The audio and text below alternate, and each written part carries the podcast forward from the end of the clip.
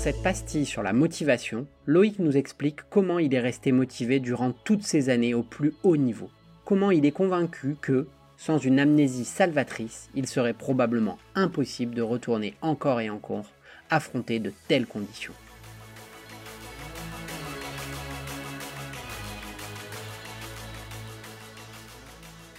Allez, dernier, euh, dernier sujet, et non des moindres, euh, qui est euh, lié à la motivation. À la fois la tienne, qui je pense a, évolué au fil, de, au fil de, ta, de, ta, de ta carrière, mais aussi la manière dont tu, dont tu arrives à, à engager, à motiver tes, troupes, quoi.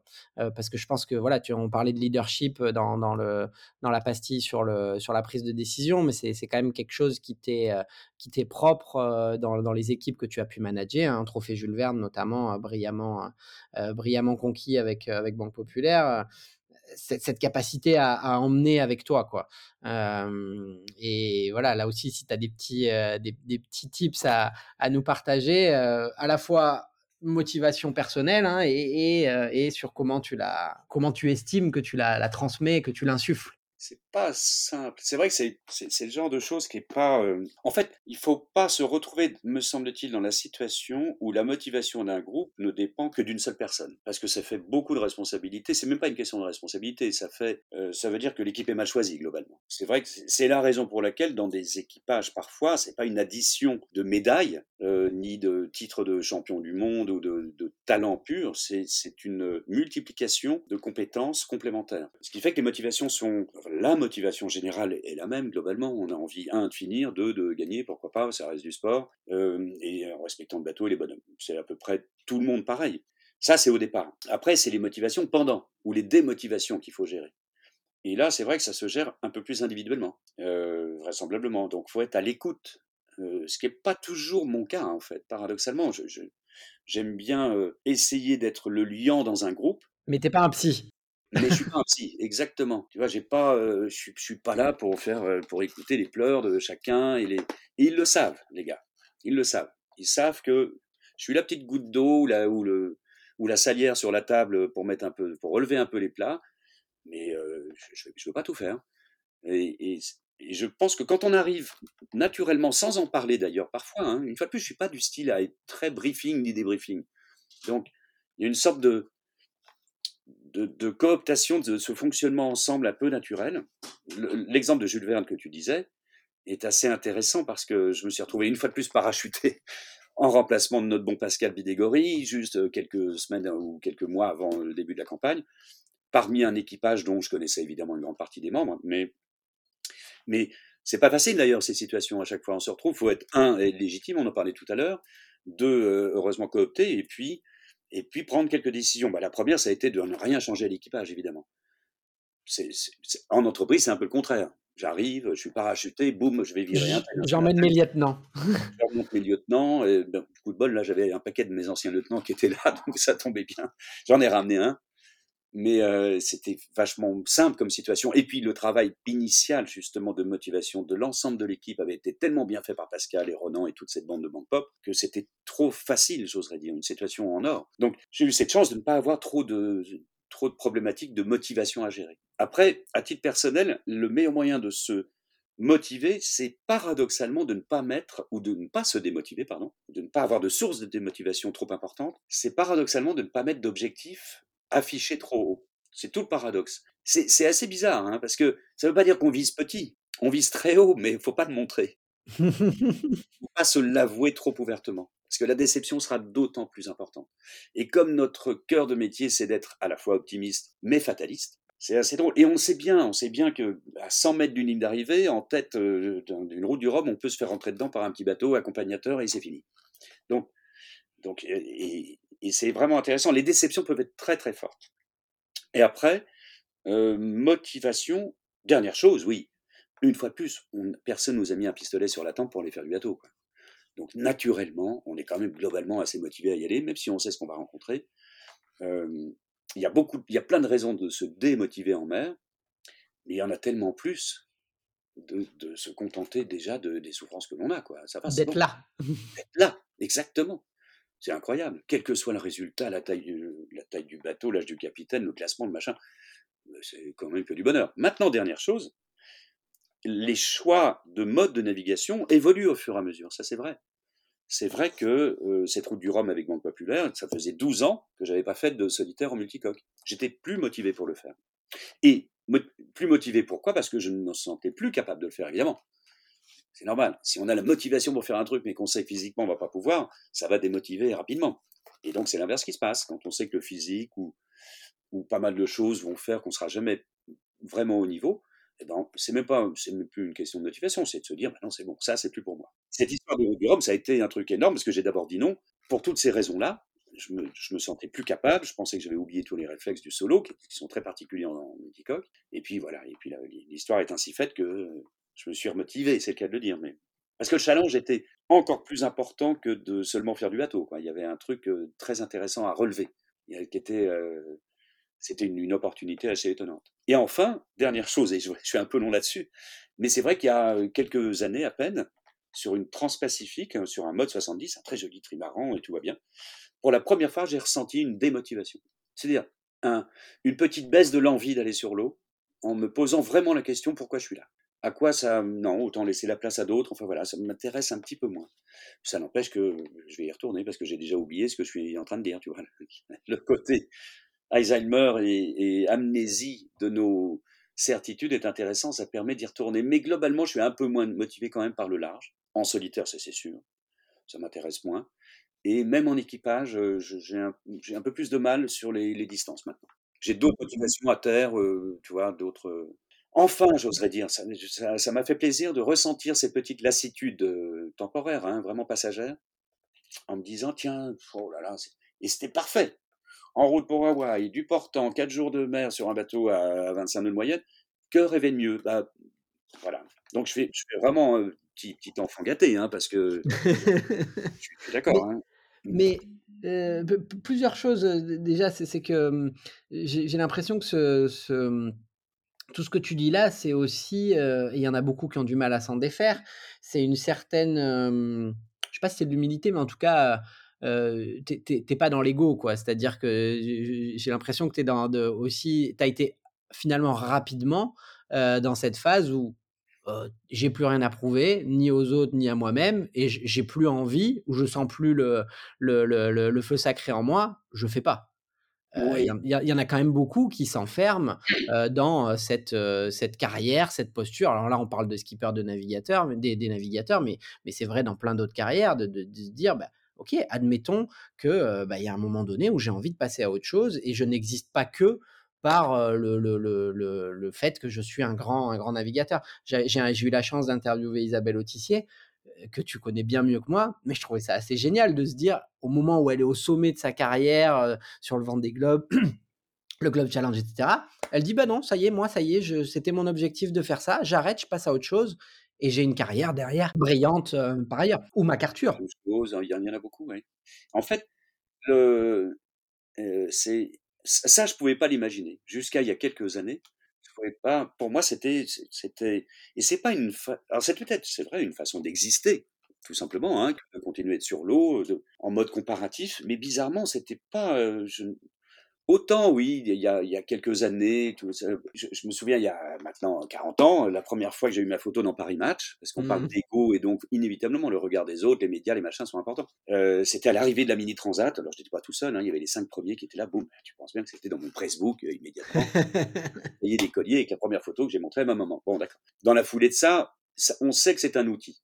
Cet outil de ce reflet médiatique nous sert c'est ce qu'on vend. Nous, on vend du rêve et la manière, notre média pour faire passer ce rêve, ce sont justement tous ces supports. Et donc, j'en ai abusé, forcément, en, euh, dans tous les sens du terme, en étant un, un bon client, et deux, parce que j'aimais bien euh, l'envers du décor aussi. Euh, une fois plus, je m'intéresse à beaucoup de choses et je me suis beaucoup intéressé à, à tout ce qui est production, télévision, machin. Enfin, ça m'intéresse. Ça m'a intéressé. Par contre, le regard journalistique, euh, et je me suis essayé à la plume de temps en temps pour différentes choses. Et, et très difficile, déjà, c'est pas un métier facile. Et c'est vrai qu'on a cette euh, bizarrerie dans notre métier, c'est d'être très proche des journalistes. Parce que, un, on dure longtemps, deux, on est très accessible. trois, on a des valeurs malgré tout qui plaisent à tout le monde, donc quels que soient les résultats, on a des choses à dire. On est quand même l'un des rares sports dans lequel réussir n'est pas synonyme de victoire, hein, bizarrement. Hein. et l'inverse est vrai. et l'inverse est vrai aussi, bizarrement. Mmh. Et, et, donc tout ça fait qu'il y a un paysage médiatique en France hein, très spécialisé qui est de nature à entretenir les égaux, ça c'est sûr. Mais on se cache, et, puis il faut l'assumer parfaitement, c'est pas un problème, mais on se cache aussi derrière ce, ça en disant que ça fait partie de notre boulot, que d'aller montrer sa tête à la télévision, tu vois, mmh. ou dans les journaux, c'est bizarre. Il y a un truc un peu étonnant. Ça fait longtemps que ça m'intéresse plus, ça c'est sûr.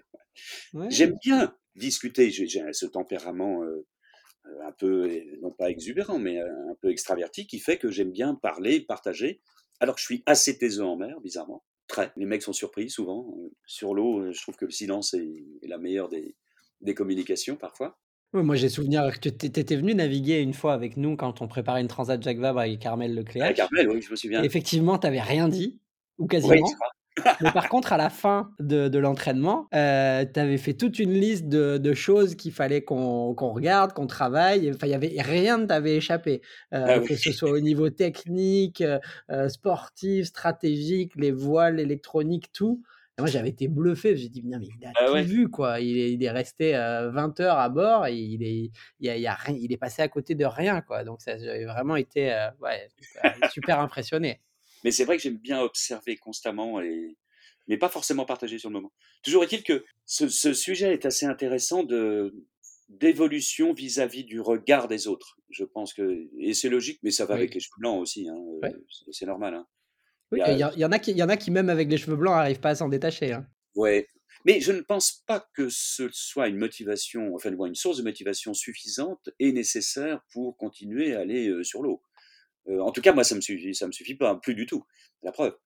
Mmh mais, mais, euh, mais, mais j'aime toujours hein, euh, le comparatif. Mais il est vrai que, et alors en plus, c'est pas pour faire vieux, un peu plus jeune suis, mais il est vrai que la manière de, les outils de communication d'aujourd'hui sont absolument géniaux. Et, j'aurais bien aimé en, profiter au moment où j'avais envie de partager un peu plus. Mais bizarrement, tu parlais de ce fameux film de, il y a, de 89, 90, donc il y a mmh. plus de 30 ans, qui a fait un peu date.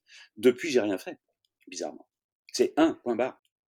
J'ai beaucoup filmé, ah, ah, mais j'ai jamais voulu, j'ai rarement partagé plus de choses que ça. Ah, c'est assez temps, hein, sur l'eau, je suis assez taiseux. Hein. En même temps, c'est le, truc le plus. Enfin, c'est le, le, film pour moi qui est, qui est, qui est le plus abouti euh, euh, sur, euh, sur un Vendée Globe en solitaire. Enfin, c'était juste dingue. C'était juste dingue. Ouais, c'est peut-être pour ça que j'ai rarement été motivé à essayer de faire ou mieux. Autre chose. C'est assez bizarre. Hein. Mmh Donc ça s'est passé de manière plus, discrète par la suite, en fait. Et, sur, sur, la motivation, dernière chose, tu, tu dis toujours, je, ne place pas la barre trop haut, ou en tout cas, même si je me le dis que mon objectif c'est de gagner, je vais je vais pas le claironner sous tous les toits, ni à mon sponsor, ni à, ni, ni aux médias. Mais est-ce que c'est quand même le, le, le, le, centre de ta motivation il est, il est sur ce résultat, sur cette quête d'aller gagner une route du Rhum, une transat anglaise ou est-ce que c'est finalement sur être en, être en osmose, on en parlait avec ton, avec ton bateau, bien faire une belle trajectoire et puis advienne que pourra Je ne suis pas du tout arc-bouté sur les victoires. Je, ne pense pas l'être. Mais, une fois de plus, c'est parce que je suis assez. je, crains de mettre trop des objectifs trop hauts. Et donc, avec une peur de... Et puis surtout parce que je suis... on est tous conscients du fait que, fort heureusement, il y a, il y a de la concurrence et c'est une bonne nouvelle, donc euh, il n'y a aucune certitude. Mais je, je pense que aussi, l'autre chose, je l'ai dit tout à l'heure, on a, on a cette chance incroyable dans ce sport ou cette activité euh, particulière de ne pas être obligé de gagner pour réussir. Donc, et réussir, ça veut dire quoi? C'est d'abord ça, la définition. Qu'est-ce que ça veut dire réussir Qu'est-ce que ça veut dire? Voilà, exactement. Mais ça, en gros, si on schématise bien, on a vendu un produit à un client c'est un peu ça, hein, notre schéma euh, commercial et économique. On a vendu un produit à un client. Donc la réussite, c'est déjà au moins de tenir cet objectif-là. L'objectif, c'est quoi? C'est de faire parler en bien de ce client, de ses valeurs à lui, de son entreprise, pourquoi pas, de ses collaborateurs. Donc on a fait plein de boulot en amont. Et je me suis toujours attaché, c'est pour ça que ça rejoint l'aspect média des choses, à faire des plateaux téloges, des machins, des sorties, des, énormément de travail de communication avant le départ pour amortir l'ensemble des investissements qui m'ont été confiés avant le départ. Parce qu'après, c'est la cerise sur le bateau. Et le reste, c'est du bonus. Et le reste, c'est du bonus. Donc le reste, quel que soit le résultat, ce sera du bonus. Donc ça me motive d'autant plus à faire du travail avant que je me sens libéré de cette pression du résultat par la suite. Parce que je sais que j'ai déjà bien fait mon boulot vis-à-vis de mes partenaires. on n'est pas beaucoup. On n'était pas beaucoup comme ça. C'est devenu un peu plus la norme, mais pas tant que ça. Mais euh, moi, j'ai fait un énorme travail. Alors, c'est vrai, quand j'allais faire, ça revient cet aspect un peu. Je me souviens, journaliste, que j'étais la représentation de la voile paillette, tu vois. Donc, la voile paillette, c'est-à-dire que j'étais chez Nagui, Arthur, machin, en train de faire le guignol. Euh, mmh. J'y allais, mais avec la cassette de mon petit bateau pour que ça passe en boucle derrière. Ça faisait partie de mon boulot. Mais euh, certains ne voyaient que de l'amusement, ce qui était très bien aussi, d'ailleurs, on se marrait bien. Mais il y a toujours eu cette notion-là, et ça me libère d'autant plus. Donc ça me rend, à mon avis, d'autant plus efficace sur la ligne de départ que je sais que j'ai moins de compte à rendre. Maintenant, c'est tout pour moi. Et, et, et, cette motivation, tu, tu disais qu'au fil des, des, ans, elle s'est, elle s'est étiolée. Alors d'abord sur le multicoque en solitaire, et puis même aujourd'hui sur euh, peut-être sur le, la course au large un peu plus en général. Aujourd'hui, ce qui te, ce qui te motive dans, dans notre sport, dans la voile, euh, c'est quoi? Et est-ce que. Alors, euh, tu as, beaucoup travaillé sur des, des projets de Coupe de l'Amérique. Aujourd'hui, tu es sur ces TF35. Hein, pour ceux qui ne connaissent pas, c'est des, on va dire les bateaux les plus volants, rapides du, moment, en tout cas ceux qui volent avec le moins de vent. voilà, actuellement, hein, vous pourrez regarder des images, c'est des bateaux qui volent avec, sur un lac avec zéro nœud de vent et on les voit, on les voit voler, c'est absolument dingue. est-ce que c'est donc du coup ce, défi technologique ou est-ce que ça pourrait être comme beaucoup de, de, tes, de tes copains, Poupon et autres, de le voyage, de, de, de, de, de partir, quoi. J'en rêve depuis toujours. En fait, depuis plus de 20 ans, je dessine mon bateau de rêve, mon, bateau familial. Mmh, ouais. Mais souvent beaucoup à faire ça. Hein. Ça évolue au fur et à mesure des années. Et je ne l'ai jamais fait. Parce que? Non. alors, des petites promenades, des croisières, mais pas assez. Et donc, c'est un vrai rêve. et qui bizarrement a bifurqué il y a quelques mois, on va dire, parce que boum, je me suis retrouvé dans une ferme en Bretagne à, à, refaire les murs. Et... Donc voilà, mon, mon rêve de bateau euh, familial euh, est venu se transformer en granit euh, au milieu des terres. C'est vrai. Ouais. D'accord c'est une, une, évolution euh, bizarre. retour à la terre. Donc oui, euh, et, mais c'est vrai que j'en ai rêvé depuis toujours et j'ai envié Filou et les copains qui. Et puis à côté de ça, bah, ça quand même, ça m'a permis de ne pas assouvir certains rêves. Le principe d'un rêve, de toute façon, si on les assouvit tous, ça devient plus des rêves. On est bien d'accord. Donc il faut en garder. C'est un peu con. Bah oui, un rêve réalisé, ça n'est plus un rêve. mais du coup, pas de regret. Ah bah encore moins, voilà. Donc, comme le mot regret est à bannir du vocabulaire, donc maintenant je suis dans la démarche du respect de la terre. Et toujours quand même dans cette passion, euh, je oui. sais passionné par la voiture aussi, mais en tout cas par cette passion de la, techno, de, de, ces bateaux volants. Euh. Ouais, j'ai la chance d'être toujours impliqué dans les, à la croisée de nos chemins qui sont passionnants, justement avec Gunboat par exemple, à la Grande Mode qui fabrique des catamarans mais construits comme nos Formule 1 mmh. et, qui font des bateaux de croisière. Euh, c'est exactement la croisée des chemins intéressante quand on arrive un peu en conseiller là-dedans, de continuer à barrer des engins assez étonnants. Euh, d'avoir des sollicitations partout. Donc, euh, il n'y a aucune frustration particulière. Bien au contraire, ça fait pas mal d'années que je n'ai plus pas de projet, que je ne, j'ai plus du tout l'envie ni les capacités ni de gérer des projets, mais de me retrouver comme ça à papillonner, c'est exactement mon style, ça me va très bien. Sur la coupe, euh, j'en ai fait trois pour le coup, et les deux dernières avec Artemis, j'avais, j'étais le seul mec, à mon avis, dans la coupe à n'avoir aucun rôle établi. Oui, je sais, je sais, je connais ça. On s'était croisés, euh, on s'était croisés aux Bermudes, je trouvais ça très marrant et je faisais tout, quoi, de, des cuisines jusqu'au dessin de la base, enfin, euh, aller naviguer, aller. Et j'aime beaucoup cet aspect-là, en fait. Je trouve ça assez marrant. C'est heureusement qu'on n'est pas tous comme moi, sincèrement. Dans une équipe, ça foutrait un bordel monstre, mais je trouve intéressant d'être parfois le lion, la petite goutte d'eau ou la goutte d'huile qui va euh, fumer une clope avec les bodybuilders là-bas en bas, qui ont toujours des revendications syndicales intéressantes, hop, qui va remonter à la passerelle pour aller. Je suis l'estafette vraiment, dans ces équipes-là en tout cas. Euh, le petit Frenchie un peu loufoque euh, qui part tout seul sur des gros bateaux, quand tu reviens, les mecs ils se disent mais il arrive d'où euh, On est des martiens un peu quand même hein, pour le, le Ouais, complètement, ouais. Et, euh, et, ils nous respectent beaucoup et de mieux en mieux d'ailleurs. Et donc voilà, c'est le genre d'activité vraiment passionnante. Et puis la croisière en bateau en famille, eh bien la famille s'agrandit. Elle est, elle est âgée maintenant, donc j'irai avec mes petits-enfants quand j'en aurai. Ah ben voilà, ça c'est un bon objectif. Exactement. Il faut reporter d'une génération, c'est tout. Tout à fait. Écoute, euh, Loïc, c'était c'était vraiment génial de t'avoir euh, de t'avoir sur ce podcast, d'évoquer avec toi ces, ces sujets-là. Euh, et puis, ben voilà, on va te retrouver, euh, tu le disais, avec, avec Gunboat pour des, des, des shows euh, sur, sur, différentes, euh, sur différentes courses du, du circuit méditerranéen. Oui. On te retrouve aussi sur le TF35, dont j'ai oublié le nom. euh, Alors, il s'appelle le dire. Art Explora. C'est le Voilà. seul bateau français cette année. Euh, le- notre propriétaire s'appelle Frédéric Jousset. C'est un monsieur féru d'art, euh, administrateur du Louvre, et qui est en train, en plus, en ce moment, de construire l'un des plus gros catamarans euh, à Ah, mais oui, c'est pour ça que j'en ai entendu parler. Ça y entendu est. parler de Art Explorer, euh, c'est un bateau de 70 mètres de long, ou je sais plus combien, énorme, qui va servir de musée flottant Oui, oui, à oui. du, du- d'un public très large euh, partout dans le monde. Projet incroyable. Et du coup, tu Ouais, participes à la, à la, enfin, où tu as, où tu participes, où tu as participé à la, à la conception, réalisation de ce, ce bateau-là ou, Non, ou du tout. pas? Non, non, D'accord, ok. non, non, pas du tout, pas du tout. Non, Ça non, c'est le gros catamaran, c'est Axel de Beaufort Oui, et oui, je, euh, je, je- sais parce que j'ai un, j'ai un Guillaume copain qui, qui, qui- oui, Guillaume Verdier, mais j'ai un copain qui, qui travaille avec ce, ce Axel de Beaufort pour Ah son, ouais, pour son bateau de voyage, un joli bateau de voyage qui te plairait bien d'ailleurs, un Boréal 70. Ah. Ouais, ouais, ouais. Donc, euh, ok, ok. Bon, bah écoute, en tout cas, on se recroisera très certainement cette année euh, sur, euh, sur, certaines, sur certaines courses et puis on suivra tes, tes, euh, tes exploits aussi sur le, les TF35. Je crois que vous avez gagné, euh, gagné la dernière régate du week-end ou quelque chose comme Ah, ça. nous, euh, non, non, non, non, non, non, non, Si, si, vous avez, vous avez gagné une manche, non? C'est pas ça? Ou vous avez Non, brillé à un moment donné? Ah non, hier, on est, euh, enfin, la dernière a été annulée quand on passait la bouée en tête, oui. Ah, voilà. Bon. Le dernier moment de gloire, mais bon, pas plus que ça. Non, on est toujours euh, devant, euh, bah, à la tête du groupe B ou à la queue du groupe A en ce moment. D'accord.